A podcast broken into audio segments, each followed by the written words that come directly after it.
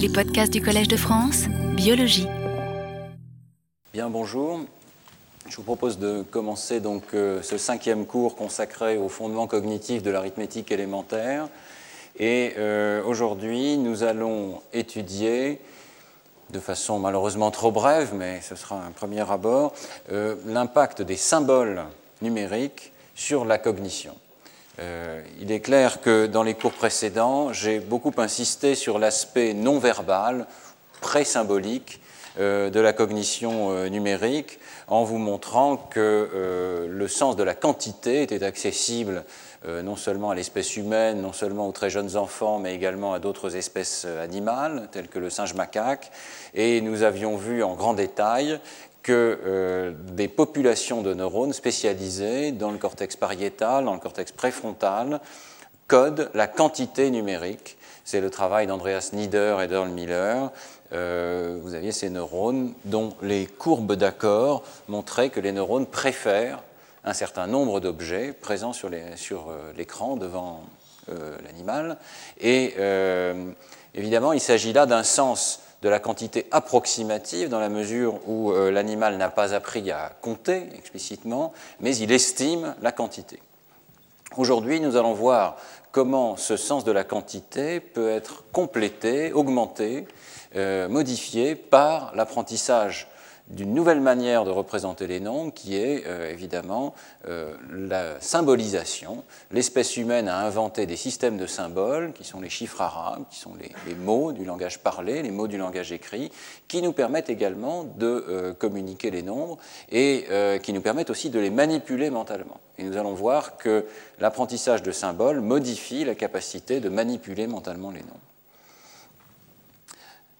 On peut commencer par euh, le domaine de l'animal et dès le premier cours, je vous avais montré un petit peu par défi euh, ces euh, vidéos extraordinaires qui nous viennent de laboratoire du, professeur Matsuzawa au Japon, qui est parvenu à entraîner un chimpanzé, AI, à reconnaître les chiffres arabes. on peut passer quelques minutes à examiner cette situation tout à fait extraordinaire. Je vais commencer par vous présenter ces vidéos pour vous montrer que, à la suite de l'apprentissage, l'animal a réellement appris une correspondance euh, très bonne, avec peu d'erreurs finalement, entre les quantités et euh, le chiffre arabe correspondant. Donc vous voyez qu'à chaque essai, l'animal est capable de voir une certaine quantité, un nuage de points, et de pointer très rapidement vers le symbole correspondant au chiffre arabe. Alors cet apprentissage a demandé euh, des mois, évidemment, euh, chez l'animal. C'est un apprentissage qui est tout à fait particulier, qui est une forme de conditionnement dans lequel on apparie finalement des formes arbitraires, les formes des chiffres arabes, avec euh, ces ensembles d'objets. Et il est probable que dès cette dès cette notion finalement d'un appariement entre symbole et quantité, le modèle d'animal s'écarte de ce qui se passe chez l'homme. Nous le verrons dans le séminaire avec Mathieu Lecor tout à l'heure, nous verrons en grand détail comment les enfants arrivent à apprendre euh, finalement une symbolisation numérique. Il faut savoir ici que chez l'animal, eh bien, euh, l'animal a appris successivement chacun de ces symboles et il a eu des difficultés à chaque étape de cet apprentissage. Donc l'apprentissage est très bien décrit dans un article euh, célèbre de 1985 de Matsuzawa qui montre que l'animal apprend successivement chacun des chiffres, 1, 2, 3, 4, et qu'à chaque étape, il est obligé de désapprendre ce qu'il a appris auparavant. Ce qu'on voit qui est tout à fait extraordinaire, c'est que l'animal, euh, lorsqu'il a appris par exemple les chiffres 1, 2 et 3, eh bien, semble attacher le chiffre 3 à l'ensemble des quantités qui sont au moins égales à 3, ce qui fait que lorsqu'il doit apprendre le chiffre 4, eh bien on voit les performances pour le chiffre 3 s'écrouler temporairement et puis remonter avec les performances au chiffre 4. Et puis lorsque l'animal apprend le chiffre 5, les performances pour le chiffre 4 s'écroulent à nouveau. En d'autres termes, l'animal apprend des associations particulières entre des quantités et des symboles. Il n'a pas ce que nous verrons tout à l'heure avec Mathieu Lecor, cette espèce euh, d'éclair de, compréhension qui fait que l'on comprend d'un seul coup, dans l'espèce humaine, aux alentours des chiffres 4 et 5, que tous ces chiffres euh, que l'on peut dénombrer, compter, euh, ont un sens numérique. Bien. Alors l'animal a appris euh, néanmoins des compétences tout à fait remarquables avec ces symboles. Et donc vous voyez un deuxième type de tâche que l'animal est capable de faire ici, euh, dont on a parlé récemment dans les journaux. Euh, l'animal est capable de voir une série de symboles et de les mettre en ordre en pointant dans le bon ordre vers les chiffres. Et vous voyez qu'ici, on a corsé la tâche en masquant les chiffres, c'est-à-dire que dès que l'animal pointe vers le premier, eh bien immédiatement, tous les chiffres disparaissent derrière des masques ici. Donc ça veut dire qu'il y a un aspect de mémoire également qui est tout à fait considérable euh, chez cet animal, qui est capable de mémoriser une sorte de tableau de chiffres. Et euh, récemment, Matsuzawa a prétendu que c'était une compétence ici qui dépassait celle des étudiants euh, japonais, en l'occurrence, qui étaient capables de, réaliser cette tâche. je ne sais pas, d'ailleurs, je ne pense pas que l'animal soit capable de lire ce qui est écrit ici.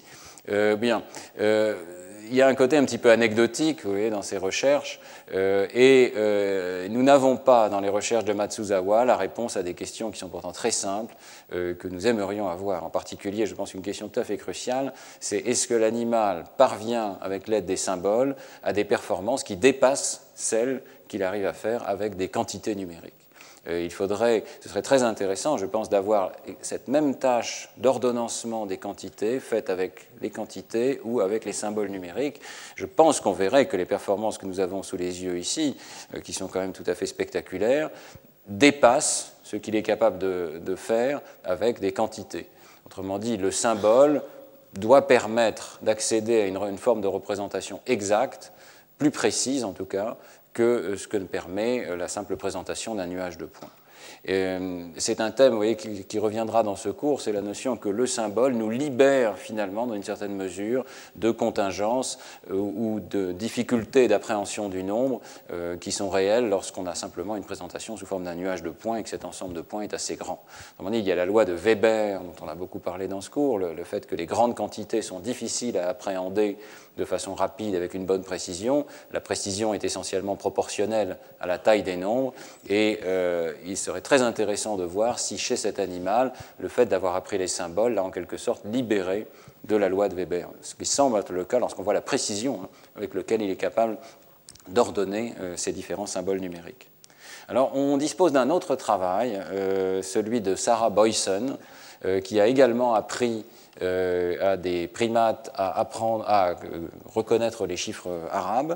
Et dans ce cas-là, euh, il y a quand même une notion très intéressante justement de libération de l'animal des contingences immédiates du sens de la quantité. la tâche est, est intéressante.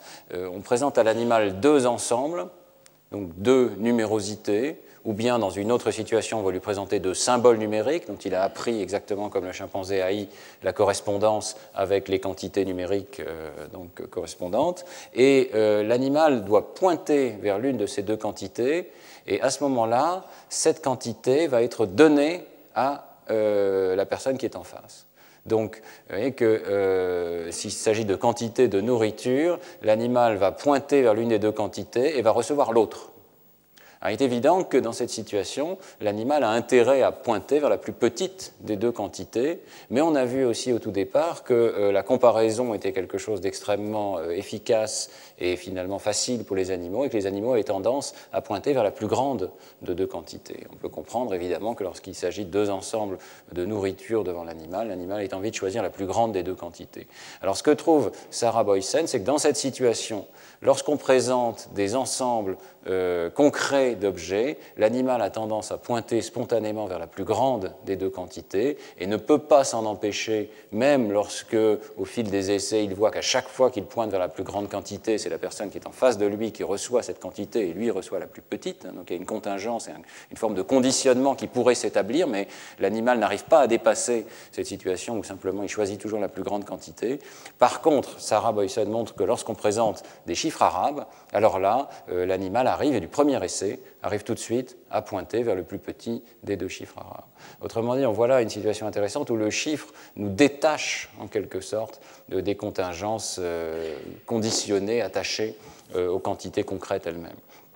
Je trouve ce, travail extrêmement intéressant parce qu'il nous indique un petit peu ce que c'est qu'un symbole. Un symbole, c'est quelque chose qui est attaché aux quantités, mais qui peut aussi en être rendu un petit peu distant.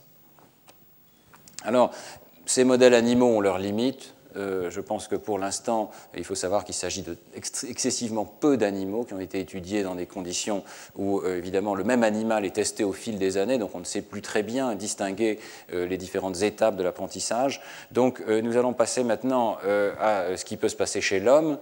Et le reste du cours sera consacré aux, données dont nous disposons chez l'homme, à une exception près.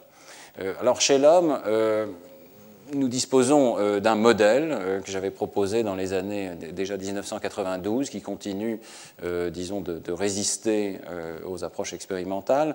Et le modèle postule, c'est ce qu'on appelle le modèle du triple code, le modèle postule que mentalement, dans l'espèce humaine, nous disposons de différents codes pour les mêmes nombres. L'idée, bien entendu, que j'ai défendue depuis le départ, c'est qu'il existe cette représentation interne des grandeurs, des quantités numériques, qui est une représentation analogique, approximative, et qui fait partie d'un système que l'on pourrait appeler préverbal. Euh, c'est-à-dire qu'il est disponible, euh, comme on l'a vu, chez d'autres espèces animales. Mais chez l'homme, nous disposons également d'autres codes pour représenter le nombre. L'un de ces codes, évidemment, c'est le code verbal. Euh, nous disposons de tout un système linguistique. C'est représenté ici, évidemment, sous une forme très caricaturale. Ce système linguistique est, extraordinairement complexe. Il nous permet de, dialoguer, donc évidemment de prendre en entrée comme en sortie des étiquettes numériques qui sont les noms de nombres. et il nous permet également de les réaliser à l'écrit comme à l'oral. Donc euh, il faut considérer qu'il y a ici toutes sortes de systèmes d'entrée et de sortie qui permettent de parler et de recevoir euh, des nombres sous forme verbale. Et puis il y a un troisième système qui est le système des nombres indo-arabes, les chiffres arabes, euh, qui nous permettent donc de véhiculer par écrit avec un système tout à fait dédié le nombre exact, et là encore avec des procédures d'entrée et sortie écrites donc, que je ne détaillerai pas. Alors l'idée euh, essentielle du modèle de triple code, c'est que nous avons mentalement donc ces trois codes qui sont bien distincts et des procédures qui nous permettent d'échanger les informations d'un code à l'autre très rapidement. Ce qui fait que lorsque nous recevons un chiffre arabe en entrée, nous pouvons très rapidement réfléchir à la quantité correspondante, par exemple lorsque nous devons réaliser une opération de comparaison. Une idée essentielle du modèle, c'est que euh, différentes opérations arithmétiques vont reposer au premier chef sur l'un ou l'autre de ces différents codes. Autrement dit, nous avons une sorte de, jonglage mental qui permet d'échanger l'information entre ces trois codes, de passer de l'un à l'autre en fonction de son efficacité maximale pour l'opération que nous essayons de résoudre à un instant donné. Donc, imaginez par exemple que vous ayez à résoudre une multiplication à plusieurs chiffres. L'information va vous être donnée sous, sous forme du, du code arabe. L'alignement des chiffres dans l'espace va vous être donné par cette, euh, ce sort de tableau en chiffres arabes que vous avez dans votre tête, qui contient également des informations sur la parité des chiffres.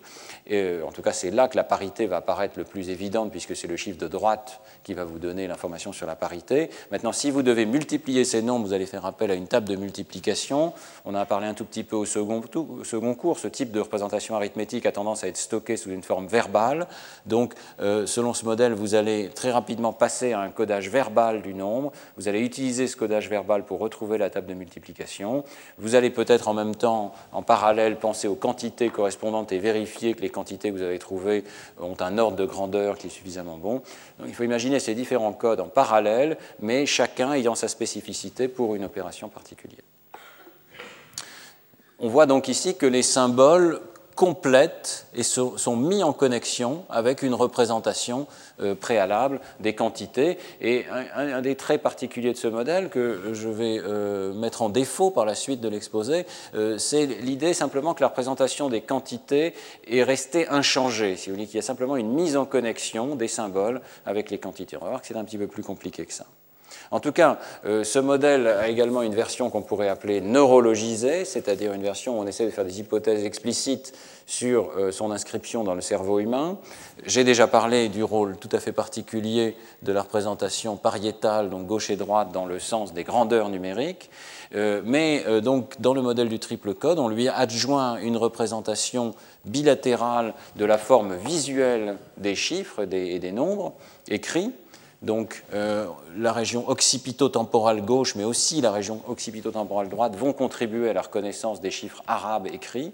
J'ai beaucoup parlé dans le cours de l'an dernier de cette région dans, l'hémisphère gauche qui intervient dans la lecture euh, des mots écrits. Dans le cas des chiffres arabes, eh bien, on sait que la région droite joue également un rôle important.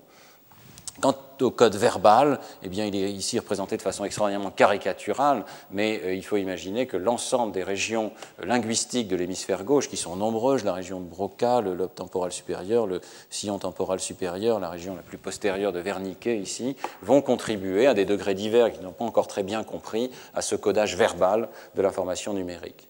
Et le modèle postule également que le cortex préfrontal, différentes aires ici, vont intervenir dans le contrôle euh, du cheminement cheminement de l'information entre ces différents codes en fonction du but à atteindre, donc du problème arithmétique à résoudre.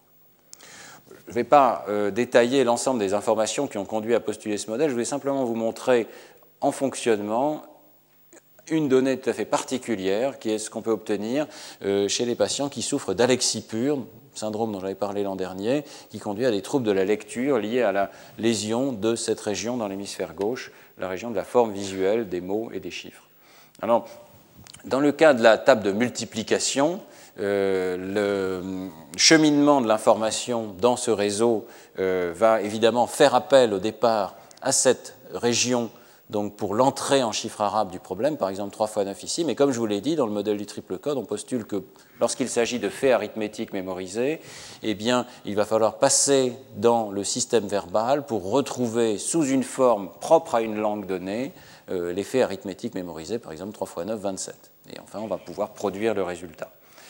Euh, le modèle fait un postulat très différent dans le cas de l'opération de soustraction, parce que, comme vous le savez, au moins en France, on n'apprend pas de table de soustraction. Je ne connais pas d'ailleurs de pays où on apprenne les tables de soustraction.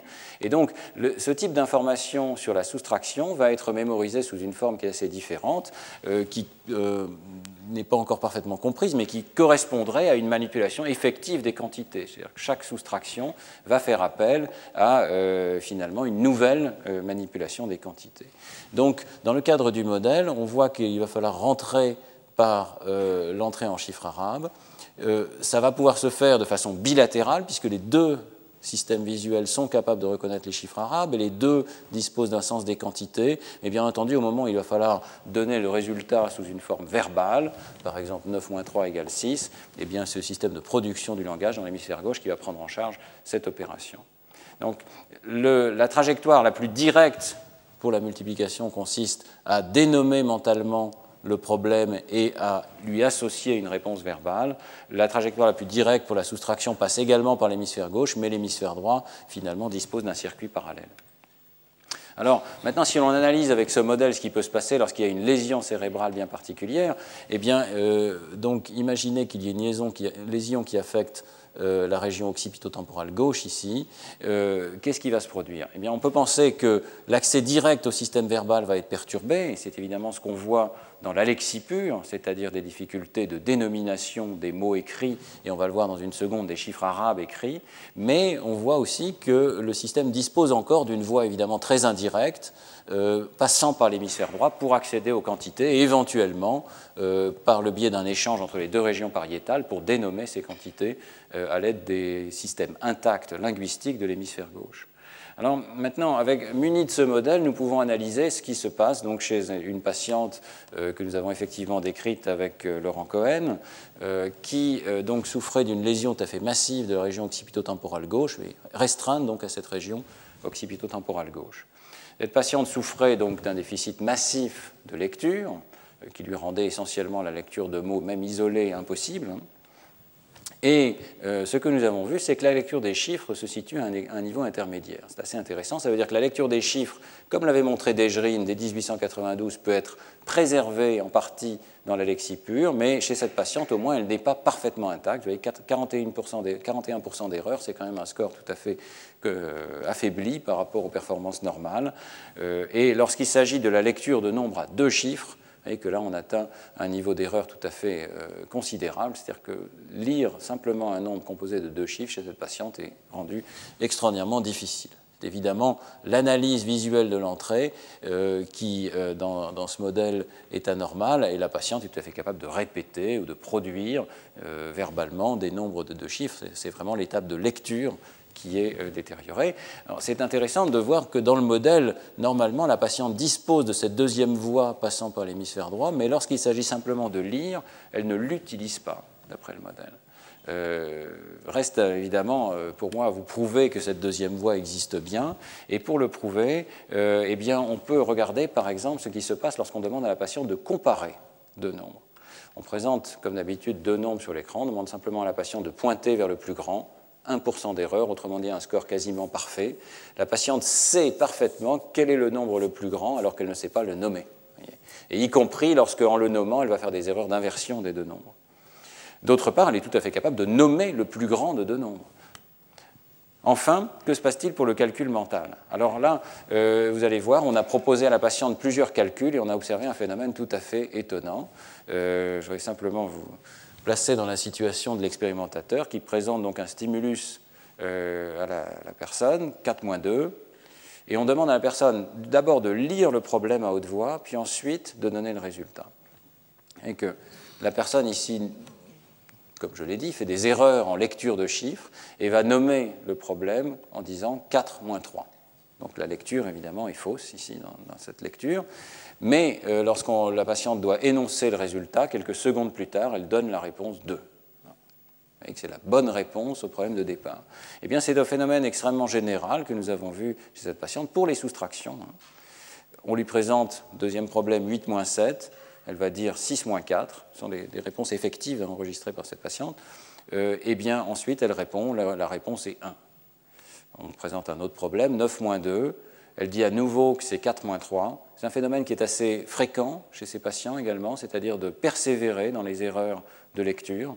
Donc elle redit 4 moins 3, mais cette fois-ci, la bonne réponse est 7. Vous voyez qu'elle accepte de dire que 7 est la réponse à 4 moins 3. Il y a une sorte de disconnexion complète entre la réponse de lecture et l'énoncé de la réponse, qui est toujours la bonne réponse au problème initial. Je passe sur d'autres euh, exemples. 5 moins 3, elle continue de dire 4 moins 3, mais donne immédiatement une réponse différente. 7 moins 1, elle redit 4 moins 3, mais euh, elle donne la réponse 6. Vous voyez, le phénomène ici, c'est un découplage entre des réponses verbales correctes à des opérations qui, elles, ont été mal lues. Ça nous montre bien toute la complexité de ce système de traitement des symboles. Alors, on peut présenter les données sous une forme quantitative. On a étudié avec Laurent Cohen les quatre opérations de multiplication, soustraction, d'addition et de division. Vous voyez que, quelle que soit l'opération, la personne lit incorrectement le problème. On dit elle n'accède pas correctement à la représentation verbale du problème. Mais lorsqu'il s'agit de faire le calcul, et lorsqu'on regarde si le résultat est correct par rapport au problème présenté initialement, on voit que pour ce qui est de la soustraction, de l'addition et de la division, alors les divisions sont des problèmes extrêmement simples, uniquement des divisions par deux, donc ça n'est pas représentatif, ça n'est pas vraiment l'inverse des problèmes de multiplication qui étaient plus complexes que nous avions utilisés.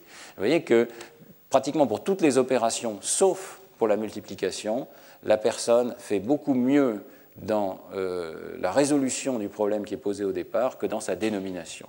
Si on donne un exemple, alors qu'est-ce qui se passe pour la multiplication? C'est assez intéressant. On lui présente un problème tel que 5 fois 9, elle le lit mal, elle va le lire par exemple 4 fois 6, mais du coup, elle va résoudre le problème qu'elle a mal lu, donc elle va dire 24. Et on voit par là qu'elle connaît encore sa table de multiplication, mais qu'elle y accède mal, elle n'accède pas à l'information de façon correcte. Euh, par contre, si on regarde le problème de soustraction, je vous l'ai déjà dit, elle lit mal le problème, mais elle résout correctement le problème de départ. Dans un cas, elle donne la solution au problème qu'elle a mal lu, dans l'autre cas, elle donne la solution au problème de départ. Bien. Euh, si on regarde simplement le calcul lorsqu'on lui donne verbalement les problèmes à résoudre, elle n'a pas de difficulté particulière, elle fait un petit pourcentage d'erreur qui est dans les limites de la normale. Autrement dit, c'est une personne qui n'a pas de difficulté arithmétique, mais qui a un problème d'accès à l'information, et on voit de cette manière euh, soutenir un des postulats de base de ce modèle du triple code, c'est que différents types de calculs, qu'il s'agisse de multiplication ou de soustraction, font appel à des circuits partiellement différents. Certains continuent de faire appel au sens des quantités, d'autres font appel à un sens beaucoup plus verbal des nombres. Donc différentes opérations reposent sur des, codes distincts et euh, l'apprentissage de symboles verbaux nous donne accès à des inventions culturelles telles que la table de multiplication, alors que d'autres opérations, alors on a vu toutes ces opérations qui sont largement préservées chez cette patiente, hein, la comparaison, l'approximation, la soustraction, continuent d'exiger une manipulation interne des quantités. Alors maintenant, je voudrais me pencher sur cette notion d'un codage des quantités, parce que ce qu'on voit ici, c'est que cette personne euh, si on prend, au sérieux les hypothèses du modèle, passant par le codage des quantités, parvient à faire des soustractions exactes la plupart du temps. En tout cas, avec un taux d'erreur qui est beaucoup plus faible, ici qui est de l'ordre de 30%, qui est beaucoup plus faible que ce qui se passe pour la multiplication. Comment fait-elle Pour s'appuyer sur un code des quantités qui est supposé approximatif, pour parvenir finalement à des résultats exacts en soustraction. Eh bien, ce qu'on va voir dans un instant, c'est que le codage de la quantité est modifié par la mise en connexion avec les symboles. Donc, le modèle du triple code, c'est finalement qu'il existe cette représentation des grandeurs des quantités euh, numériques et que nous le mettons en connexion avec des symboles tels que les chiffres arabes. Mais la mise en connexion elle-même va modifier ce codage interne des grandeurs. L'idée de cette mise en connexion euh, est soutenue par les rares données développementales dont nous disposons. Il y a quelques semaines, Daniel Ansari est venu nous présenter les données sur le développement euh, du système de l'arithmétique chez l'enfant, fondé en partie sur l'imagerie cérébrale. Et il avait montré cette image du groupe de Rivera et collaborateurs qui euh, montre bien qu'au fil du développement de l'arithmétique, donc en fonction de l'âge, eh bien, il y a une augmentation progressive de l'activation dans les régions pariétales gauche et occipitotemporale gauche. Donc ça correspond tout à fait à euh, ce système ici euh, du modèle du triple code, c'est-à-dire on peut postuler qu'au fur et à mesure qu'il y a un développement de l'arithmétique, eh bien, le codage quantitatif dans le lobe pariétal gauche et le codage des symboles visuel des chiffres arabes dans la région occipitotemporale gauche se développe euh, chez l'enfant. Ici, vous voyez, on voit ces corrélations en fonction de l'âge. Évidemment, c'est encore des données euh, très euh, préliminaires dans la mesure où on ne voit pas directement ces codes se développer. Il est très intéressant de voir également que dans la même opération arithmétique, en fonction de l'âge, on voit une diminution absolument massive de l'activation dans le cortex préfrontal bilatéral, ce qui correspond à l'idée que les opérations s'automatisent progressivement, que la mise en liaison des symboles avec les quantités s'automatisent progressivement et ne reposent plus donc, sur le cortex préfrontal. Bon, mais ce sont quand même des données très indirectes qui nous montrent simplement que ces régions augmentent d'activité. Est-ce qu'on pourrait montrer que euh, finalement les mêmes populations de neurones ici dans le cortex pariétal, qui au départ s'activaient uniquement sur la base de quantités donc d'ensemble d'objets, sont maintenant capables de s'activer sur la simple présentation d'un symbole numérique eh bien, c'est ce qu'on a essayé de faire avec Manuela Piazza. Alors, je vous avais déjà montré cette méthode d'adaptation qui permet de poser ce genre de questions. Est-ce qu'une population de neurones existe qui code pour euh, une certaine quantité? Nous avions vu que lorsqu'on présente la quantité 16 ici, 16 points, 16 points, 16 points de façon répétée, eh bien, un certain nombre de régions diminuent euh, leur activation, le signal d'IRM diminue, et lorsqu'on représente de nouvelles quantités, comme 8 ici, on voit une récupération du signal d'IRM de façon bilatérale dans les régions pariétales. Évidemment, ce type d'information est très précieux dans la mesure où il nous montre le codage de la quantité et ce codage rappelle ce qui a été observé par Andreas Nieder, un codage sous forme de neurones accordés à une certaine quantité numérique. Alors, toujours avec Manuela Piazza, nous avons essayé d'étendre euh, ce concept donc d'adaptation pour prouver qu'il existe une adaptation qu'on pourrait appeler internotation, c'est-à-dire d'une présentation symbolique à une présentation non symbolique du nombre ou vice-versa. Autrement dit, la question que nous posons maintenant, c'est est-ce qu'il est effectivement le cas que dans le cortex pariétal humain, une fois que nous avons appris des symboles pour les quantités numériques, les mêmes neurones sont capables de s'activer pour le symbole 20, écrit en chiffres arabes, et pour la quantité 20 points. Alors comment procéder? Mais c'est extrêmement simple. Dans un bloc donné, on va présenter de façon répétée toujours la même quantité, présentée par exemple en notation arabe. Alors ici, dans cette expérience, on présentait une quantité approximative, donc vous voyez que d'un essai à l'autre, on va présenter 19, 17, 18, présentés sous forme de chiffres arabes. On fait varier également la taille et la position exacte de ces symboles sur l'écran, de sorte que euh, la seule chose qui a commun finalement euh, à toutes ces présentations, c'est la quantité approximative aux alentours de 20. Et puis, à un moment donné, toujours suivant le même principe, on va présenter des nombres déviants qui peuvent être présentés soit dans la même notation, soit dans une notation différente, et soit avec la même quantité approximative, soit avec une quantité approximative qui est différente. Par exemple, ici, vous avez 20 points qui apparaissent. Alors, c'est à peu près la même quantité, mais dans une notation différente. Un petit peu plus loin, vous avez le nombre écrit en notation arabe 50, qui s'affiche, c'est la même notation, mais c'est une quantité qui est extrêmement différente. S'il existe des neurones qui se sont adaptés à la quantité 20, et si ces neurones répondent indépendamment de la notation, ils doivent rester adaptés lorsqu'on présente 20 même dans une notation nouvelle. Ils doivent par contre changer d'état d'activité, récupérer une activité soutenue. En tout cas, la population doit récupérer une activité soutenue lorsque le nombre 50 est présenté soudainement. Donc vous avez compris le dessin expérimental, c'est un petit peu euh, subtil ici, mais on va adapter dans des blocs différents soit une quantité aux alentours de 20, soit aux alentours de 50. Et puis comme valeur déviante, on va présenter soit 20, soit 50, donc des nombres proches ou des nombres loin euh, sur le plan quantitatif. Les résultats ont montré de façon tout à fait claire que, à nouveau, la région pariétale, et en fait les deux régions pariétales, gauche et droite, présenter ce codage des quantités, mais cette fois-ci, donc ce codage tout à fait abstrait de la quantité. Donc on voit ici que euh, les régions pariétales gauche et droite récupèrent, ce qui est indiqué sur ces histogrammes, c'est la quantité de récupération donc, du signal d'IRM pour les nombres proches, pour les nombres loin pardon, par rapport aux nombres proches. Donc c'est la quantité de réaction euh, au nombre 50 lorsqu'il est présenté au milieu de nombre 20, par exemple. Et vous voyez que euh, cette quantité de récupération ici, euh, cette récupération du signal d'IRM, en tout cas, existe dans toutes les conditions expérimentales, et en particulier, évidemment, les conditions critiques où l'on présente des chiffres arabes parmi des nuages de points ou des nuages de points parmi des chiffres arabes. la condition qu'on avait testé auparavant, c'était uniquement les nuages de points au milieu de nuages de points, donc c'est l'adaptation au sens des quantités approximatives non symboliques. Il existe également une adaptation symbolique des chiffres arabes au milieu de chiffres arabes, mais il existe également une adaptation euh, qui finalement passe d'une notation à l'autre, de la notation symbolique euh, au sens non symbolique des nombres et vice-versa. Néanmoins, on voit qu'il euh, y a une condition qui dévie assez nettement ici, dans laquelle il y a très peu de récupération d'adaptation.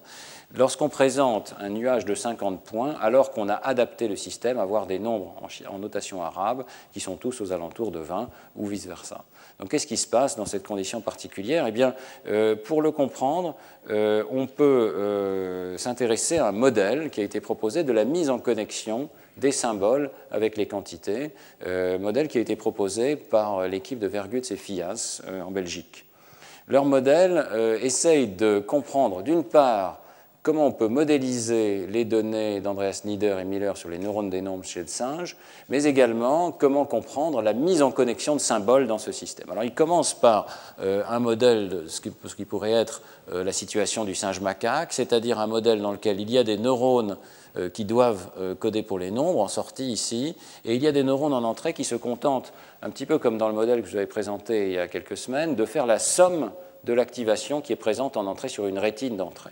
Vous avez des neurones qui font une somme ici. Ici, ils codent pour quatre objets parce que la somme euh, vos 4, et ils vont simplement regarder comment s'auto-organise ce modèle lorsqu'il doit euh, donc euh, représenter optimalement ces entrées sous un code contact. C'est ce qu'on appelle un apprentissage non supervisé, c'est-à-dire que le réseau n'a pas de but particulier à atteindre, mais le but c'est simplement de représenter de façon la plus compacte possible l'information qui est présentée en entrée. Donc l'information qui est présentée en entrée est présentée sous une forme non symbolique, analogique dans ce modèle, mais extrêmement simplifiée, simplement la somme de, la quantité d'objets présentés en entrée, et on regarde comment ce champ numérique ici recode cette information. Et ce qui a été observé par Vergus et Fias, c'est qu'ils étaient capables, avec un modèle d'auto-organisation ici, de rendre compte dans grand détail des données qui avaient été euh, rapportées par euh, Nieder et Miller. Euh, c'est-à-dire qu'ils observent que différents neurones de ce champ de sortie ici vont prendre en charge différentes euh, quantités. Ils le font avec une courbe d'accord qui présente un pic tout à fait net. Vous trouvez par exemple un neurone ici qui euh, préfère la quantité 2 en entrée, et qui répond peu lorsqu'il y a 1 ou 3 ou 4 ou 5 objets. On voit que ces courbes d'accord présentent une asymétrie particulière lorsqu'elles sont présentées sur une échelle linéaire. Vous voyez qu'elles augmentent en largeur ici et euh, vous voyez que si on indiquait ces données sur une échelle logarithmique, on retrouverait exactement ce qu'a observé Andreas Nieder, c'est-à-dire une largeur fixe de ces courbes d'accord numériques. Autrement dit, on commence à rendre compte dans un modèle de réseau de neurones très simple de euh, ce qui a été observé par Nieder et Miller, c'est-à-dire des neurones accordés au nombre approximatif d'objets. Maintenant, ce qui est intéressant, c'est euh, ce que font Vergus et Fies lorsqu'ils donnent une entrée symbolique au système. Comment simuler une entrée symbolique C'est un petit peu difficile. Ils, ne vont pas simuler directement la reconnaissance d'un chiffre arabe. Ils vont simplement dire tous ces chiffres arabes sont arbitraires. Donc je vais assigner à chacun de ces chiffres arabes euh, un certain ensemble de neurones, un, groupe de neurones arbitraires. Euh, et euh, chaque chiffre va donc être représenté par un groupe de neurones différents, sans lien les uns avec les autres. Donc on voit ici une entrée censée être reproduire de façon euh, symbolique le chiffre 2. C'est un modèle qui est quand même très très loin de la réalité pratique des choses, mais qui essaye de, capturer, disons, l'essence de ce que c'est qu'un symbole, c'est-à-dire le caractère arbitraire du symbole. Eh bien, on s'aperçoit que lorsque le modèle est entraîné, donc avec ses entrées symboliques et non symboliques simultanément, il développe euh, quelque chose de tout à fait particulier. Ce sont des courbes d'accord pour les différents nombres présentés en entrée, qui euh, présentent des pics, mais qui sont très différents ces courbes d'accord sont très différentes de celles que l'on peut observer pour une entrée non symbolique. Vous voyez qu'il y a deux différences majeures.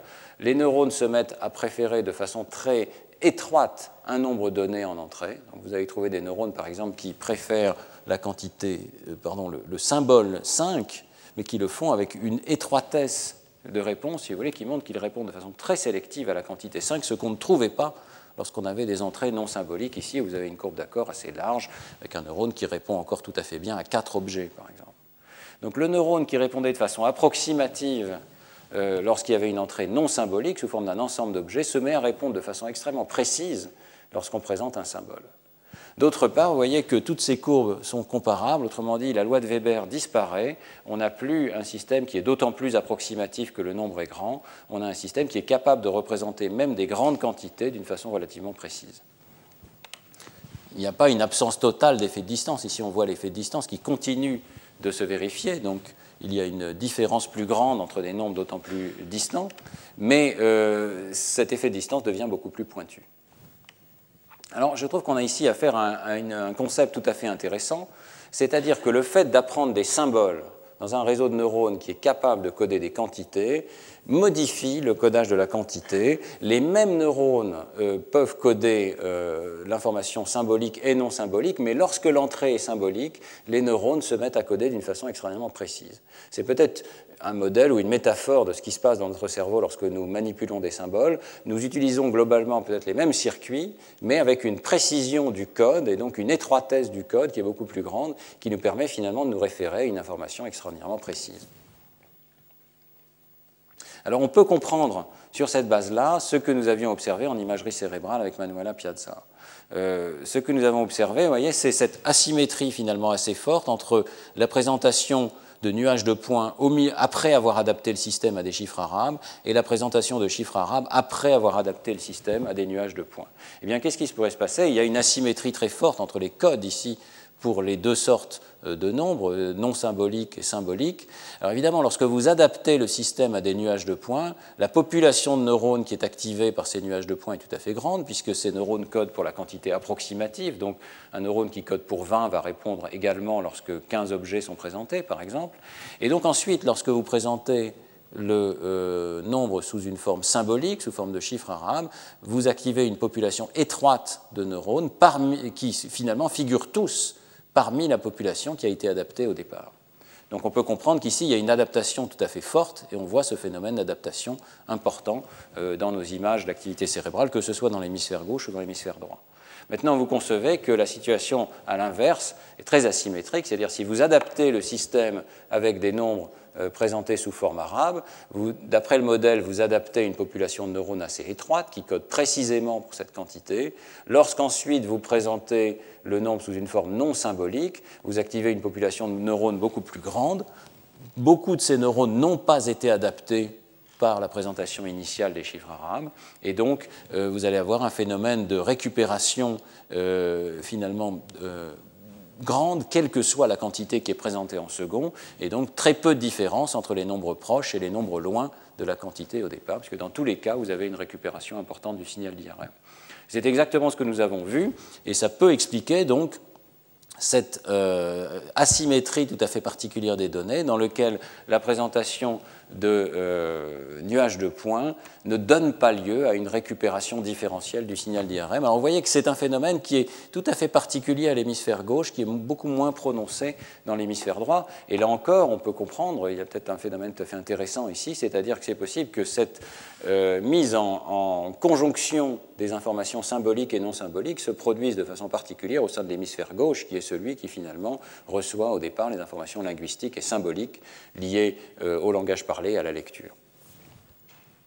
Cette notion que l'hémisphère gauche joue un rôle particulier. Je m'excuse pour la diapositive qui est un peu trompeuse, mais je vous présente ici une diapositive de Daniel Ansari qui nous a présenté euh, tout récemment et euh, qui obéit à cette convention particulière. Donc l'hémisphère gauche apparaît à droite. Je m'excuse pour cette euh, inversion, mais ce qu'il nous a montré, c'est qu'effectivement, au fil du développement, lorsqu'on fait l'imagerie de l'enfant et de l'adulte, eh bien la région pariétale gauche subit un développement tout à fait particulier. Et lorsqu'on présente des nombres sous une forme non symbolique, l'effet de distance, la différence entre petit nombre et grand nombre, euh, apparaît chez les adultes alors qu'elle est peu présente chez les enfants. Cette donnée particulière qui nous a présentée pourrait correspondre tout à fait à l'idée qu'il y a un accroissement de la précision du codage, même pour les quantités non symboliques, au sein de l'hémisphère gauche, plus qu'au sein de l'hémisphère droit. Alors, euh, évidemment, pour tester ce genre d'idée, cette notion d'une mise en connexion symbolique, non symbolique, et aussi cette notion d'un changement de la précision du système avec l'acquisition des symboles, il faudrait disposer d'un modèle animal. Euh, je vous ai montré qu'il n'était pas impossible sur le plan comportemental d'avoir un modèle animal euh, de l'acquisition de symboles, mais c'est seulement tout récemment, ça vient, c'est un travail qui vient d'être publié, que l'on dispose d'un modèle neurophysiologique du traitement des symboles numériques chez le singe macaque. C'est à nouveau le groupe d'Andreas Nieder qui a réalisé ce travail, qui a consisté donc dans un premier temps à apprendre à des singes macaques euh, à manipuler les symboles des chiffres arabes, puis ensuite à enregistrer pour aller voir comment était codée cette information sous une forme neuronale. Donc la tâche est extrêmement simple. Je vous ai déjà parlé de la tâche d'Andreas Nieder qui consiste à mémoriser un premier nombre, ici présenté sous forme de trois points, puis à travers le mémoriser pendant un certain délai et enfin euh, vérifier s'il est égal ou non à un deuxième nombre qui est présenté. Donc ici, quand c'est 3 suivi de 4, il faut dire que c'est différent.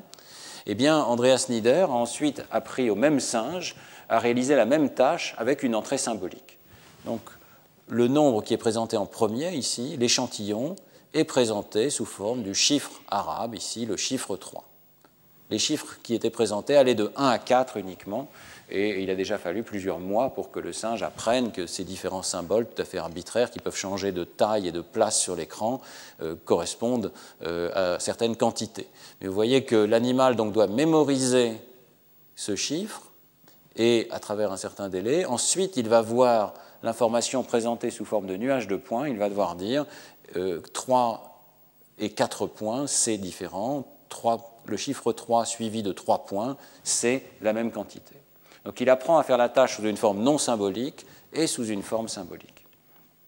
Les performances de l'animal montrent qu'après l'apprentissage, il réalise la tâche sous une forme extrêmement similaire, que l'information soit présentée au départ de façon non symbolique ou de façon non symbolique. Donc c'est ce qu'il appelle le dot protocol et le shape protocol. Ici, shape, c'est tout simplement les symboles. Euh, Andreas Nieder, probablement a raison, est un peu réticent d'utiliser le terme symbole, donc il parle simplement d'association avec des formes. Euh, ce qui est simplement descriptivement correct. Mais vous voyez que lorsque l'animal reçoit par exemple la forme du chiffre 2, eh bien, il l'apparie avec la valeur numérique 2 à la fin du délai et il répond à 100% pareil lorsque deux points sont présentés à la suite du délai. Il ne répond pas euh, pareil, il répond différent lorsque euh, une autre quantité est présentée à la suite du délai. Vous voyez que les performances sont extraordinairement parallèles pour les présentations symboliques et non symboliques. Ensuite, Andreas Nieder enregistre dans le, cortex. Alors nous avons vu que le cortex préfrontal et la région intrapariétale sont concernés par le codage des nombres. Il enregistre donc dans ces deux régions. Et ici, nous voyons un neurone euh, du cortex préfrontal dans ce protocole euh, qui, euh, comme beaucoup d'autres neurones préfrontaux, présente des profils de réponse numérique très similaires pour les symboles et pour les présentations non symboliques. Et que le taux de décharge de ce neurone augmente de façon brutale après la présentation de l'échantillon numérique de départ, que l'échantillon soit présenté sous forme de nuage de points ou sous forme du chiffre arabe. Et dans les deux cas, ce neurone particulier préfère la quantité 4. Alors il préfère voir 4 points, il préfère également voir le chiffre 4 présenté en chiffre arabe. Avec le parallélisme des réponses du neurone à ces deux modes de présentation extraordinairement différents du nombre est tout à fait frappant. Euh, il est clair que ce neurone a des préférences similaires dans le domaine symbolique et dans le domaine non symbolique. Et c'est un résultat que Andreas Nieder a observé de façon tout à fait répétée. Il existe de nombreux neurones qu'il appelle des neurones d'association qui, pendant le délai, se mettent à coder pour le nombre abstrait, indépendamment finalement de la notation dans laquelle il est présenté. Il y a toutefois, si on regarde attentivement cette population de neurones, donc d'associations, des différences fines entre l'entrée symbolique et l'entrée non symbolique. Elles sont extrêmement intéressantes. Ici, c'est la, forme normalisée de la courbe d'accord de ces neurones, donc centrée 0 signifiant le nombre préféré par le neurone, et on voyait que son activité a été normalisée à 100 ici. Ensuite, on regarde l'activation aux autres quantités numériques. Euh, que ce soit des nombres plus petits ou des nombres plus grands. Et vous voyez très nettement, et c'est significatif ici, que lorsque les nombres sont présentés sous une forme non symbolique, sous forme de nuage de points, il y a un effet de distance très prononcé. Le neurone répond par exemple à la quantité plus ou moins 1 avec un taux de décharge qui reste assez élevé. Eh bien, vous voyez que cet effet de distance est beaucoup moins prononcé dans le cas des formes euh, présentées, donc euh, des, nombres sous forme, de chiffres arabes. Ce que ça signifie, et ça ressemble très fort au modèle présenté par Fergus et Fias, c'est que les symboles sont codés, sous une forme beaucoup plus digitale. Finalement, la population de neurones représente, l'effet de distance est significatif, ici vous voyez qu'il est faible, la population de neurones ne représente que peu la similarité entre les nombres, elle a tendance à traiter ces symboles comme des objets discrets, distants les uns des autres. Donc les courbes d'accord sont plus précises. Et ça signifie qu'avec un symbole, on peut avoir une, information numérique plus précise qu'avec une quantité. Ce qui est également passionnant, c'est de voir où se situent ces neurones et de voir qu'il y a une dissociation tout à fait massive entre cortex pariétal et cortex préfrontal. Euh, ce diagramme un petit peu compliqué vous montre les différents types de neurones qui ont été observés. Euh, on observe donc beaucoup de neurones qui se situent à l'intersection ici avec 157 neurones d'association euh, sur 692, donc un vaste pourcentage de neurones qui codent simultanément pour le nombre symbolique et non symbolique. Il ne faut pas nier que l'on trouve aussi d'autres neurones qui préfèrent le nombre présenté sous forme de nuages de points exclusivement et d'autres neurones qui préfèrent le nombre présenté sous, sous forme de chiffres arabes exclusivement. Mais au cours du délai, le codage est réalisé principalement par ces neurones d'association. Ce qui est fascinant, c'est que ces neurones d'association se trouvent presque exclusivement dans le cortex préfrontal. On n'en trouve pratiquement pas dans le cortex pariétal qui a tendance à coder ces deux euh, systèmes finalement de présentation sous des formes pratiquement disjointes.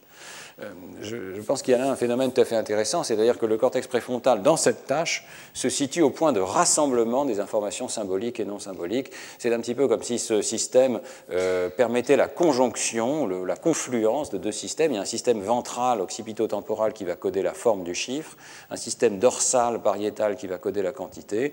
Et dans cette tâche, il semble, en tout cas chez, ces animaux, que le cortex frontal joue un rôle critique dans la euh, mise en liaison de ces deux grands systèmes. Euh, c'est là que l'on trouve ces populations de neurones d'association. Donc, euh, évidemment, ça colle bien avec euh, l'image que je vais présenter tout à l'heure, qui suggérait qu'au moins au départ, au cours du développement, chez l'enfant, le cortex préfrontal est fortement activé. Ce qui est peut-être particulier à l'espèce humaine, c'est que l'on voit ensuite cette activation préfrontale diminuer, et au fur et à mesure qu'il y a une automatisation de systèmes postérieurs qui peut-être font la mise en liaison directe des informations de forme avec les informations de quantité. Donc, euh, chez l'animal, en tout cas, peut-être qu'on se situe dans euh, une étape où le cortex préfrontal reste absolument indispensable à la mise en liaison du symbole avec la quantité correspondante. Mais euh, si quelque chose comme le modèle du triple code a une part de vérité, eh bien, chez l'homme, il y aurait une automatisation des liens plus directs entre symbole et quantité. Alors, euh, je vous avais présenté dans le cours précédent cette notion que sur la base des réponses des neurones euh, dans le cortex pariétal et préfrontal du singe, donc ces courbes d'accord log gaussiennes, on pouvait reconstituer la chaîne de prise de décision numérique, y compris dans des décisions numériques humaines. Euh, si euh, évidemment ce modèle est correct, eh bien, euh, dans la mesure où dans le travail d'Andreas Nieder, on voit que les courbes d'accord des neurones n'ont plus exactement la même forme lorsqu'elles codent une information symbolique et lorsqu'elles codent une information non symbolique, on devrait être capable de retrouver ce résultat euh, dans les données de la prise de décision humaine. Autrement dit, on devrait être capable d'utiliser ce modèle de la prise de décision pour remonter aux sources de la décision humaine dans des tâches symboliques et non symboliques et réussir à voir euh, finalement, de façon un petit peu indirecte, quel code neuronal est utilisé chez l'homme et vérifier si effectivement ce code est plus précis lors de l'utilisation de symboles que lors de l'utilisation d'informations non symboliques. Je vous avais présenté euh, cette diapositive qui vous montrait que l'on pouvait partir de données sur la comparaison de numérosité chez le singe ou chez l'homme, et euh, partant donc de la courbe d'évolution des temps de réaction en fonction de la distance entre les nombres, ou de l'évolution des taux d'erreur en fonction de la distance entre les nombres, récupérer une variable tout à fait cruciale qui était la quantité d'informations qui est accumulée par unité de temps par le cerveau pour prendre une décision et que cette quantité d'informations est d'autant plus grande ici que la distance entre les nombres est grande, mais cette distance, euh, conformément au modèle de décision que je vous avais présenté, doit être mesurée comme la différence des logarithmes des deux nombres. L'information est codée sous une forme logarithmique et donc la distance, c'est la distance sur une échelle logarithmique. Donc ça, euh, ce sont les données que nous avions observées lorsqu'on prend une décision non symbolique, donc sur la base d'une présentation sous forme de nuage de points, par exemple, qui permet de véhiculer une certaine quantité approximative. Qu'est-ce qui se passe lorsque l'information est présentée sous une forme symbolique. Donc cette fois-ci, nous présentons à des sujets humains des nombres tels que 52, 84, 31, présentés sous forme euh, de, nombres arabes. La personne doit décider si les nombres sont plus grands ou plus petits que 65. Et euh, nous avions vu depuis toujours que euh, c'est une observation qui date de 1967, hein, de Moyer et Landauer, qu'il existe un effet de distance, c'est-à-dire qu'on est ralenti pour les nombres qui sont proches de la référence 65 le temps de réaction se ralentit avec cette forme tout à fait caractéristique et le taux d'erreur augmente également lorsque les nombres s'approchent de la référence. On a toujours pensé que finalement il y avait un parallélisme extrêmement étroit entre la comparaison symbolique que vous avez ici et la comparaison non symbolique, parce que dans les deux cas, il y a un effet de distance, aussi bien sur les taux d'erreur que sur les temps de réaction. Néanmoins, lorsqu'on applique le modèle d'analyse de, la décision que je vous ai présenté, eh bien, on trouve quand même une observation qui est tout à fait différente. Vous voyez que la quantité d'informations qui est accumulée par unité de temps, d'après ce modèle ici, n'a plus tout à fait la même forme que lors des comparaisons non symboliques, et en particulier, elle présente une discontinuité massive aux alentours de zéro ici. Qu'est-ce que ça signifie? Mais Ça signifie un phénomène très très simple, c'est que le taux d'erreur, lorsque vous comparez des nombres arabes comme ça, il ne culmine pas du tout à 50%. Il culmine, c'est déjà beaucoup, aux alentours de 10-15% d'erreurs maximum lorsque les deux nombres sont extrêmement proches.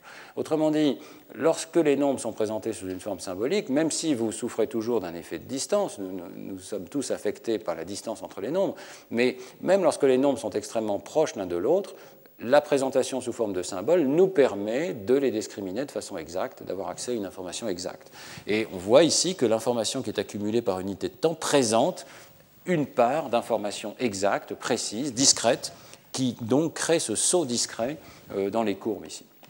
On voit en fait qu'il y a une composante de distance, dépendante de la distance entre les nombres, plus une composante discrète qui euh, correspond donc à cette information précise qui est véhiculée par le symbole. Alors, euh, cette différence euh, entre les deux euh, donc, modes de présentation, symbolique ou non symbolique, nous avons pu la tester très directement en présentant chez les mêmes sujets les deux types d'informations, et je crois que là, la différence va, va, vous sauter tout à fait aux yeux. Donc, nous avons demandé aux mêmes personnes de comparer des nombres alors, avec deux références possibles, soit autour de 25, soit autour de 55, et soit présentées sous forme de nuages de points, soit présentées sous forme de chiffres arabes. Vous voyez que lorsqu'on présente les nombres sous forme de nuages de points, la quantité d'informations qui est accumulée par unité de temps est strictement euh, donc varie en fonction de la distance entre les nombres ici. Vous voyez qu'elle elle est beaucoup plus importante à distance numérique constante. Ici, il s'agit de la distance linéaire, hein, et que la pente est beaucoup plus grande lorsque les nombres sont autour de 25 que lorsque les nombres sont autour de 55. Ce que ça signifie, c'est qu'on a une précision d'autant plus grande que les nombres sont petits. On a une imprécision croissante lorsque les nombres deviennent grands ici. Donc, il y a moins d'informations qui peut être accumulée par unité de temps. C'est la loi de Weber. Ce modèle ici rencontre parfaitement, euh, le modèle log gaussien rencontre parfaitement de ce type de données sur la comparaison non symbolique. Maintenant, lorsque je présente les mêmes informations sous une forme symbolique, eh bien, on voit deux choses. Premièrement, que je compare avec 25 ou que je compare avec 55, les données sont extrêmement similaires. J'ai la même précision, finalement, pratiquement la même précision autour de 25 et autour de 55. Deuxièmement, dans les deux cas, il y a une composante discrète de la prise de décision. Lorsque les nombres sont présentés sous une forme symbolique, je dispose d'une information précise et discrète. C'est évidemment exactement ce que l'on pourrait prédire sur la base du modèle de Vergutz et Fias et sur la base de ce qu'a observé Andreas Nieder, c'est-à-dire un codage beaucoup plus précis de l'information symbolique. Si les neurones ont une courbe d'accord avec finalement une pointe prononcée pour un nombre bien précis, eh bien, ils vont être capables de véhiculer cette information discrète qui conduit à la prise de décision précise. Et d'autre part, vous voyez que euh, il dispose néanmoins d'une courbe d'accord qui dépend un petit peu de la distance entre les nombres, qui euh, permet d'expliquer cette variation en fonction de la distance entre les nombres dans les temps de réaction des sujets humains. Donc je crois qu'il vous voyez qu'il y a là une accumulation de données qui suggèrent de façon tout à fait prépondérante que l'apprentissage de symboles dans l'espèce humaine s'accompagne d'un changement du code des quantités. Le symbole non seulement met en connexion avec un système des quantités, mais modifie le code des quantités d'une manière qui nous donne accès à des quantités précises.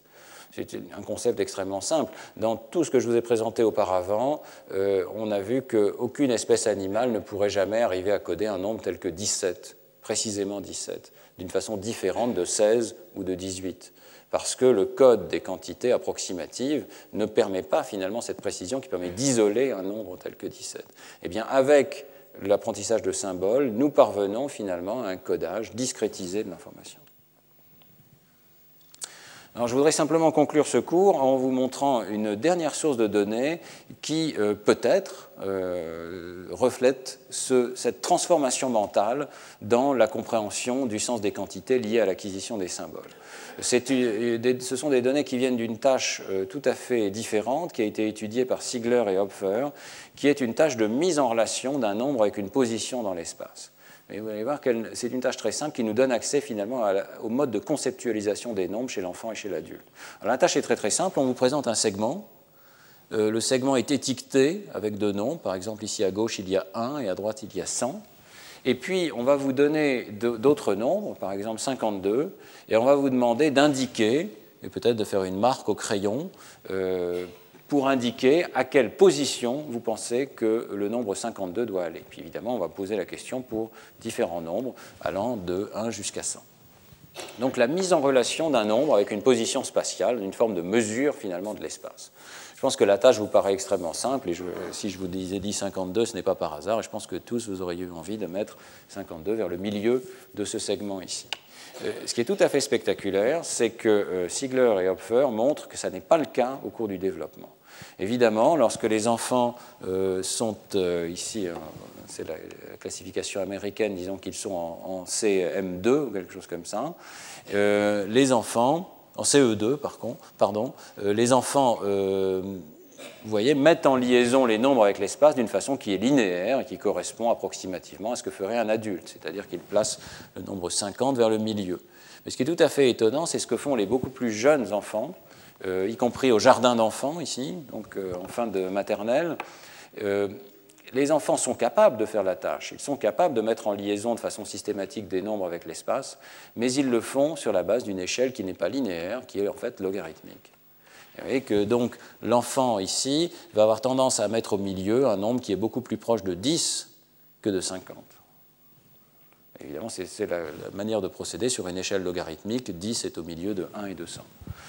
C'est un phénomène assez spectaculaire dans la mesure où ça met en évidence une compétence de l'enfant pour quelque chose qui, euh, à nous adultes, nous paraît quelque chose d'assez abstrait, cette échelle logarithmique, mais qui pour l'enfant est le comportement spontané, euh, naturel, celui qu'on trouve dès l'école maternelle. Ce qui se passe ici, évidemment, c'est qu'on voit apparaître ce codage logarithmique de l'information numérique, dont on a vu qu'il était prépondérant, y compris non seulement chez les jeunes enfants, mais chez d'autres espèces animales, et dont on voit ici qu'il est adopté par les enfants lorsqu'il s'agit de résoudre cette tâche d'appariement nombre-espace. L'enfant juge la proximité du nombre qu'on lui donne, par exemple 52, avec les bornes 1 et 100, d'une manière qui est logarithmique, qui correspond à sa perception intuitive des quantités. Et ce n'est seulement que quelques années plus tard que l'enfant va adopter donc cette perspective linéaire qui nous paraît à nous euh, tout à fait euh, dominante et même euh, évidente et même la seule bonne réponse finalement que l'on peut donner à cette tâche. Cette tâche pour l'enfant en fait est ambiguë. Il la résout au départ de façon logarithmique, il la résout progressivement de façon linéaire. Alors ce passage du logarithmique à linéaire, évidemment, on peut en rendre compte euh, sur la base de ce changement de codage de l'information que je vous ai décrit, dans la mesure où la loi de Weber euh, disparaît dans la conceptualisation des nombres présentés sous forme symbolique, c'est-à-dire qu'on a la même précision autour des grands nombres qu'autour des petits nombres, eh bien, euh, c'est peut-être ainsi qu'on arrive à conceptualiser qu'il y, a le même écartement finalement entre, je ne sais pas, 17 et 18 qu'entre 1 et 2. Euh, on ne sait pas encore exactement quel est le changement d'orientation mentale qui permet cette conception linéaire du nombre, mais il est probable qu'il faille effectivement arriver à cette conceptualisation qu'il y a la même distance entre deux nombres consécutifs, quelle que soit leur position sur la ligne numérique. C'est-à-dire que c'est la même opération de successeur plus 1 qui permet de passer de 1 à 2 et qui permet de passer de 17 à 18 ce n'est pas un concept qui est naturel dès le départ, euh, ce n'est pas quelque chose qui est en fait possible sur la base de la représentation approximative des nombres euh, subissant la loi de Weber, mais c'est quelque chose qui est rendu possible par l'acquisition des symboles. Le cours est pratiquement écoulé. Euh, je voulais terminer simplement en vous présentant quelques données qui euh, soutiennent l'ensemble du schéma que je vous ai présenté aujourd'hui, euh, en vous présentant en particulier des données issues du travail que nous avons pu réaliser avec Pierre Picard Cathy Lemaire et Véronique Isard, et tout récemment Elisabeth Spelke, sur euh, la cognition numérique en l'absence d'un lexique numérique. Il se trouve que l'on peut tester certaines de ces idées dans l'espèce humaine en, examinant des cultures qui, euh, finalement, n'ont pas inventé un lexique numérique extrêmement élaboré. Nous avons eu la chance d'accéder à une de ces cultures euh, qui dispose de noms de nombres jusqu'à 5 qui ont l'air d'être des noms de nombres approximatifs et qui ne sont pas euh, organisés sous forme d'un système de comptage. Vous voyez ici le, système de lexique numérique de ces Indiens euh, Munduruku. Euh, on a pu tester la manière dont ils utilisaient ce lexique numérique et vous voyez qu'effectivement, lorsqu'on présente deux objets, par exemple, euh, la personne va répondre de façon prépondérante avec le mot pour deux, mais à mesure qu'on présente des quantités de plus en plus grandes d'objets, par exemple quatre objets, vous voyez qu'on voit euh, baisser progressivement ce pic de réponse pour la réponse exacte, le mot qui veut dire 4 ici, et inversement, le mot qui veut dire 4 est utilisé de temps en temps lorsqu'il y a 5 objets ou 6 objets ou 7 objets. Donc on se trouve ici dans une situation où les personnes disposent d'un système de dénomination des nombres, mais euh, ces personnes semblent l'utiliser pour dénommer finalement les quantités approximatives d'objets et non pas les nombres exacts. De fait, euh, nous avons vu que ces noms de nombres ne peuvent pas être récités en Munduruku. C'est-à-dire qu'il ne s'agit pas d'un système de comptage. Euh, les Indiens Munduruku ne savent pas, comme nous, réciter 1, 2, 3, 4, 5, 6. chacun de ces mots correspond à une certaine quantité, mais ils ne sont pas organisés sous forme d'un système linéaire. Alors, je vais passer peut-être certains des tests que nous avions utilisés. Euh, une des premières, euh, peut-être je vais mentionner en, une seconde, que la, première chose que l'on peut tester chez ces personnes, c'est qu'il existe effectivement un sens du nombre qui est extrêmement élaboré. C'est-à-dire, et je crois que ça correspond très bien à tout ce que j'ai dit dans ce cours, ce n'est pas parce qu'on n'a pas de mots pour exprimer le concept de 80 objets qu'on ne dispose pas du concept 80 objets. Et euh, tous les tests que nous avons réalisés chez ces personnes montrent qu'elles ont ce sens du nombre euh, que nous partageons tous. Elles savent ce que c'est qu'une addition approximative, elles savent ce que c'est que la quantité 80, elles savent la distinguer de la quantité 60. Elles ont des performances dans ces tâches psychophysiques de perception des quantités numériques qui sont absolument comparables à celles que l'on peut observer, euh, disons, de ce côté-ci de l'Atlantique. Alors maintenant, euh, simplement, je voudrais vous présenter ce qui se passe avec cette tâche de mise en relation des nombres et de l'espace. Il s'agit ici de personnes adultes et euh, on a réduit la tâche à sa plus simple expression en présentant uniquement des nombres entre 1 et 10 et avec simplement donc une présentation non symbolique de cette information, puisqu'il n'y a pas de système d'écriture des nombres euh, chez les Indiens Munduruku. Donc on a présenté un point à gauche de cette échelle ici et 10 points à droite de cette échelle. Et ensuite, on a présenté différents euh, nombres. Et pour chacun de ces nombres, on a demandé aux personnes de nous indiquer où euh, ce nombre d'objets irait sur cette ligne numérique. Le premier point intéressant, c'est que euh, les personnes acceptent tout à fait de réaliser ce test, moment où elles comprennent immédiatement euh, que ce test a du sens, qu'il est possible d'ordonner des quantités suivant une échelle spatiale qui a une correspondance entre nombre et espace. Je reviendrai dans le prochain cours sur cette notion d'une correspondance intuitive entre les nombres et l'espace, mais c'est très intéressant de voir euh, que c'est finalement un concept extrêmement accessible et disponible à l'ensemble de l'humanité. deuxièmement, la correspondance entre nombre et espace chez euh, ces personnes est logarithmique et non pas linéaire. Et on voit ici que même chez des personnes adultes, euh, dans la mesure où il n'y a pas eu d'éducation mathématique particulière, on continue finalement à euh, conceptualiser l'information numérique sous une forme logarithmique plutôt que linéaire.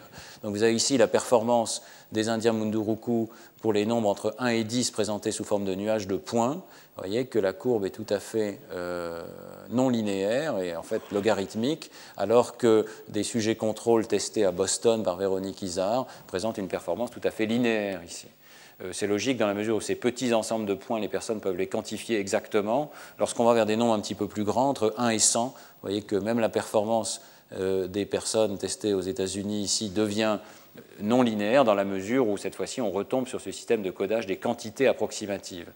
Même chose pour les nombres présentés sous forme de sons. Hein. On a testé euh, ici la présentation de séquences de sons entre 1 et 10 sons. Mais le plus important, ce sont les courbes de droite ici qui vous montrent les performances lorsqu'on donne l'information sous une forme symbolique, linguistique. Vous voyez que euh, même sous ce, mode de présentation symbolique, les Indiens Munduruku et les sujets contrôle américains se comportent de façon extrêmement différente. Les sujets contrôle américains ont une conceptualisation strictement linéaire de cette tâche, ils vont placer les nombres euh, d'une manière qui est strictement euh, espacée avec 5 bien au milieu de 1 et de 10. Euh, vous voyez que la courbe n'est pas du tout la même pour les Indiens Munduruku, qui ont tendance à conceptualiser ces quantités sous une forme weberienne ou logarithmique, y compris, et c'est tout à fait intéressant, lorsqu'on leur présente les nombres dans leur deuxième langue, le portugais, il y a un certain nombre de ces Indiens, pas tous, qui comprennent en particulier les noms de nombres en portugais, eh bien même lorsqu'ils comprennent les noms de nombres en portugais, ils ne sont pas euh, capables de les conceptualiser sous une forme linéaire, mais continuent de les conceptualiser sous cette forme logarithmique qui est intuitive. Donc euh, on voit ici que cette transformation d'un code approximatif logarithmique à un code plus précis et linéaire ne se produit pas spontanément, ne se produit pas simplement au fil de la maturation cérébrale. le codage euh, quantitatif peut continuer d'exister euh, même chez des personnes adultes. Il s'agit vraiment d'une transformation mentale qui est induite par l'éducation, et l'éducation a tout un système de symboles. Il ne suffit même pas d'avoir quelques noms de nombres euh, disponibles dans une culture donnée, puisqu'ici il y a des noms de nombres jusqu'à 5. Euh, il ne suffit même pas de savoir réciter des noms de nombres, euh, comme ça peut être le cas ici de ces noms de nombres en portugais. Il s'agit vraiment d'un changement massif, conceptuel, central dans cette représentation des nombres. Je ne peux pas dire que nous comprenions parfaitement quelle est la nature exacte de cette transformation mentale qui se produit, mais on voit que l'acquisition d'un système de symboles modifie profondément le système de représentation. Alors c'est la conclusion à laquelle je voudrais arriver. Euh, au fil de ce cours, nous avons vu que l'apprentissage de symboles tels que les noms de nombres ou les chiffres arabes étend les compétences humaines d'au moins deux manières très différentes. La première, euh, c'est qu'il donne accès à des nouveaux moyens de calcul que ce soit le comptage, l'addition, la soustraction exacte, la table de multiplication, les algorithmes de calcul à plusieurs chiffres, ce sont des avancées culturelles, des développements dans le domaine de l'arithmétique, des inventions euh, qui ne sont rendues possibles que parce que nous avons développé ces systèmes de symboles. Et à chaque système de symboles euh, est associé un certain nombre d'opérations euh, qui étendent finalement nos compétences arithmétiques. nous ne pourrions pas faire des calculs aussi complexes que des multiplications ou des divisions à plusieurs chiffres si nous n'avions pas inventé les chiffres arabes. C'était une opération qui restait très difficile, ne fût-ce que par exemple qu'avec les chiffres romains. Et à ce moment-là, un autre outil culturel dont on n'a pas parlé aujourd'hui, qui est euh, l'abac, était utilisé. On a besoin de représentations symboliques discrètes pour accéder à des niveaux de calcul arithmétique plus précis mais euh, la mise en connexion des symboles euh, avec les quantités modifie également la représentation mentale des quantités elles-mêmes. Ce n'est pas une simple mise en connexion, c'est aussi une modification en profondeur de cette représentation mentale qui devient précise même pour les grands nombres et qui nous fait concevoir les nombres comme des points sur une échelle linéaire et non plus seulement comme des quantités approximatives discriminées en fonction de leur rapport, donc selon une loi logarithmique. Je vais terminer simplement en soulignant qu'on commence ici à avoir un modèle neuronal de la mise en connexion de symboles avec leur sens. Et euh, il est possible finalement que ce modèle extrêmement simple, la simple idée d'une mise en connexion au sens littéral de neurones qui codent pour les symboles avec des neurones qui codent pour les quantités, soit un embryon de solution au problème que euh, nos collègues américains ont appelé le symbol grounding problem, c'est-à-dire le problème de l'enracinement des symboles. Lorsqu'on imagine le cerveau comme un système de manipulation de symboles exclusivement, euh, ce qui était le cas évidemment des sciences de la cognition pendant une très longue période qui était très influencée par le modèle de la métaphore de l'ordinateur et la, métaphore d'une machine de Turing, eh bien on a du mal à voir comment la simple manipulation de symboles qui eux-mêmes s'enchaînent avec d'autres symboles euh, permet de faire du sens. Eh bien, peut-être qu'ici, nous avons un modèle tout à fait élémentaire dans lequel le sens est donné au départ par cette représentation non symbolique des quantités, et le fait d'attacher des formes arbitraires dans un sens très littéral, sous forme de connexion neuronale avec les quantités correspondantes, et la manière finalement d'enraciner les symboles et de leur donner du sens. Je vous remercie.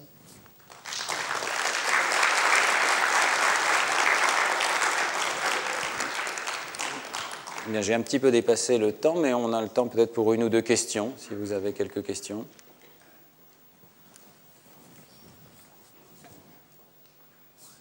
Oui, monsieur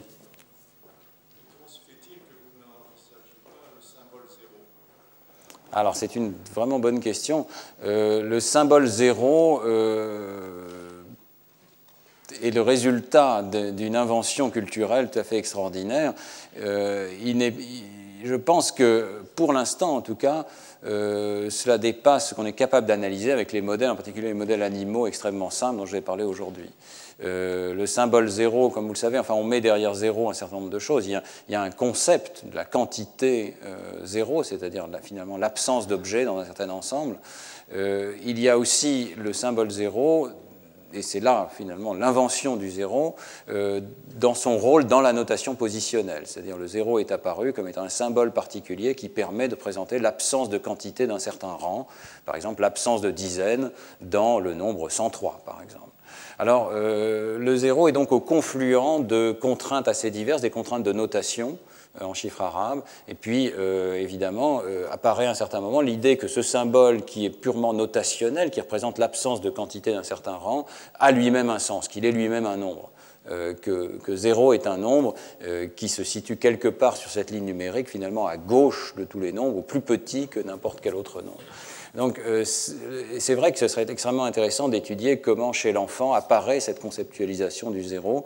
À ma connaissance, il y a très très peu de travaux sur cette question, puisque vous voyez, euh, et on va le voir encore dans un instant avec le travail de Mathieu Lecor, que le simple fait d'essayer de comprendre quel type de transformation mentale a lieu pour les nombres entiers, ne fût-ce que de 1 jusqu'à 10, c'est déjà en soi un programme de psychologie euh, qui n'est pas encore abouti. Mais c'est vrai que nous ne cessons d'adjoindre au nombre entier naturel de nouveaux nombres. zéro en fait partie, c'est peut-être l'un des premiers euh, à étendre finalement ce concept de nombre. Euh, les fractions, bien entendu, en font partie. Ensuite, les nombres négatifs, ensuite les nombres réels. Toute une pyramide finalement de construction culturelle. Euh, je suis désolé de dire qu'en tout cas, au niveau d'analyse qui nous intéresse dans ce cours, c'est très difficile encore d'analyser le type de transformation mentale qui se produit lorsqu'on apprend le, concept de zéro. Mais j'espère que dans quelques années, on verra se développer ce, ce type de recherche. Oui?